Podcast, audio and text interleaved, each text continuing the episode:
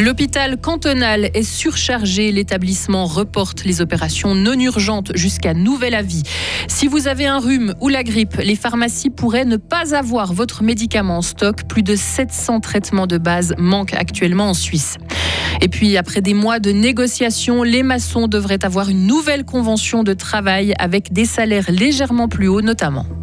Météo, temps euh, nuageux pour ces prochains jours avec des températures euh, fraîches. Lauriane Schott, bonjour. Bonjour Greg, bonjour à toutes et à tous.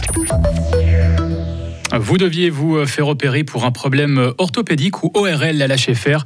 Votre opération sera probablement repoussée. Car l'hôpital a dû prendre cette mesure pour les interventions non urgentes, celles où le report n'a pas de conséquences sur l'état de santé du patient. Une mesure qui entre en vigueur aujourd'hui jusqu'à nouvel avis car l'établissement est saturé. Le nombre de lits disponibles est très faible. Une trentaine de personnes âgées sont en attente d'une place pour un home. Un nombre important de patients Covid et d'enfants sont hospitalisés. Stéphane Brand, directeur des opérations à l'HFR. Pour vous représenter la chose, une saturation normale se situe entre 80 et 85 d'occupation des lits. Nous, on est euh, à plus que 90 voire même à 95 certains jours. Et ce qui nous permet plus après d'accueillir euh, tous les cas qui arrivent euh, chaque jour par les urgences. Aujourd'hui, c'est effectivement le premier jour où on n'avait pas d'autre possibilité que de reporter quelques interventions. Je n'ai pas de chiffres exacts, mais de toute façon, pour nous, c'est toujours une vision au quotidien qui nous permet de reporter le moins possible. Et comme tous les hôpitaux de Suisse sont dans la même situation, il n'est pas possible non plus de transférer des patients dans un autre canton. Et si les lits euh, manquent à l'HFR, du côté des pharmacies, ce sont euh, certains médicaments qui font défaut. De nombreux traitements de base contre le rhume, la toux, la grippe encore sont concernés, comme l'algifort par exemple. Globalement, entre 7 et 10% des traitements remboursés par l'assurance ne sont pas disponibles actuellement, ce qui représente plus de 700 médicaments selon Pharma Suisse.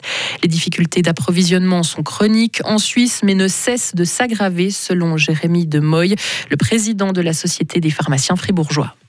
Actuellement, on a par exemple euh, un anxiolytique très utilisé qui est le Valium qui manque. Nous qui avons pas mal de patients qui ont des troubles psychiatriques, ça peut poser un grave problème parce qu'il est difficile de retrouver une autre molécule qui aurait des caractéristiques suffisamment proches pour ces patients. On peut citer d'autres exemples comme finalement certains médicaments cardiovasculaires où là aussi ça fait maintenant de longs mois, si on peut citer que le diltiazem, que ça manque et des patients qui étaient stables sous ces traitements doivent alors trouver une autre alternative qui convient peut-être un petit peu moins.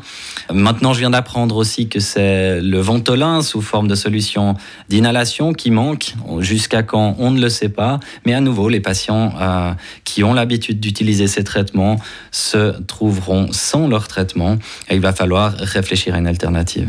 La rupture des chaînes d'approvisionnement causée par la pandémie et la guerre en Ukraine explique en partie les pénuries actuelles.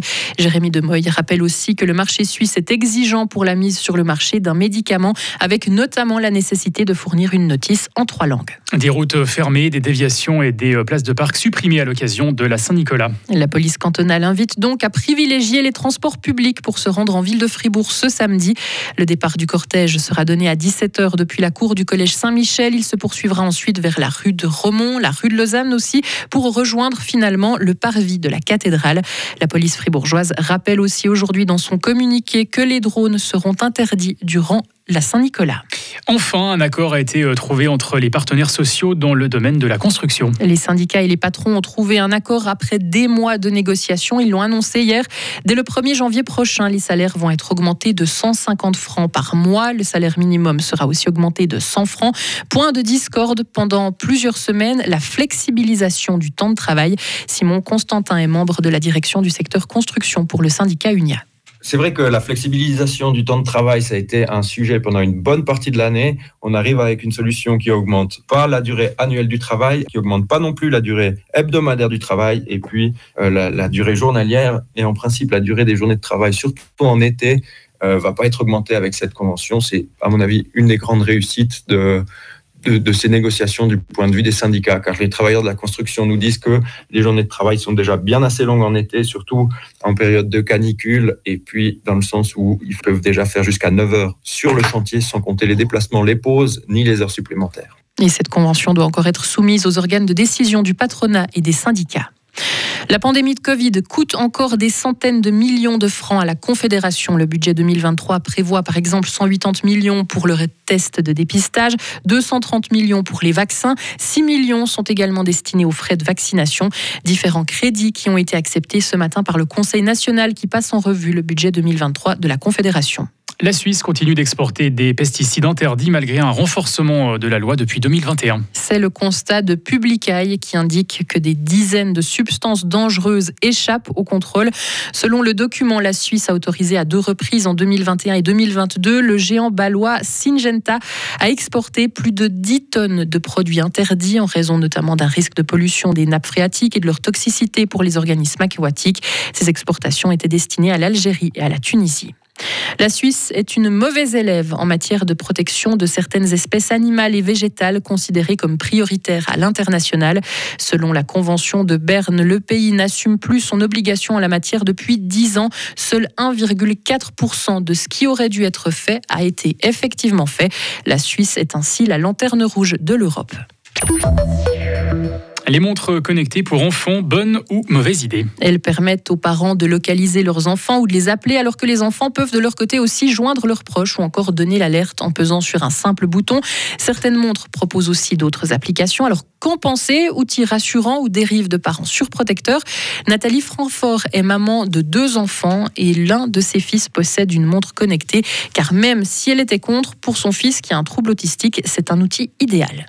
La vie scolaire est pas forcément toujours facile. Il n'ose pas forcément euh, parler aux enseignants euh, des problèmes qu'il a ou voilà si d'un coup il a une grande inquiétude qui monte comme ça, il n'ose pas forcément en parler. Donc on a décidé de lui prendre une montre connectée pour cette raison-là particulièrement, c'est que il a l'autorisation exceptionnelle de l'utiliser en classe en cas de besoin on lui a tout bloqué. Il peut rien faire d'autre que d'appeler. Il y a deux numéros, donc le mien est celui de mon mari. Cette maman a aussi une fille, plus âgée, mais pour elle, pas de montre connectée. À leur âge, ils n'ont pas besoin d'avoir encore euh, une montre euh, pour euh, leur rappeler que le téléphone a sonné dans le sac ou que voilà, je trouve que c'est encore un, un âge où on arrive à les préserver un peu de cette connexion vraiment sans arrêt. Donc voilà, elle n'aura pas de montre connectée et c'est pas du tout dans ses demandes en plus. Limiter l'exposition aux écrans, c'est aussi l'un des points essentiels pour l'association Ratatam, active en Suisse romande dans l'éducation positive. Elle donne ce credo, le moins d'écrans possible et le plus tard possible.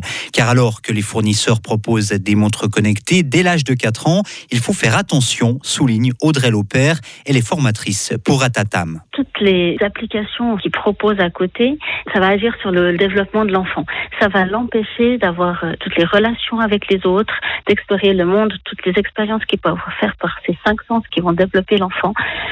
Il va plutôt voilà se renfermer sur euh, sur la montre et puis être privé de ces expériences-là. Et contacter les grands magasins ou sites de vente en ligne comme MediaMarkt, Digitech, Galaxus, Migros ou encore Swisscom confirment des ventes en hausse pour les montres connectées pour les enfants. Et on reviendra sur ce sujet dans notre éclairage de 12h30. Retrouvez toute l'info sur frappe et frappe.ca.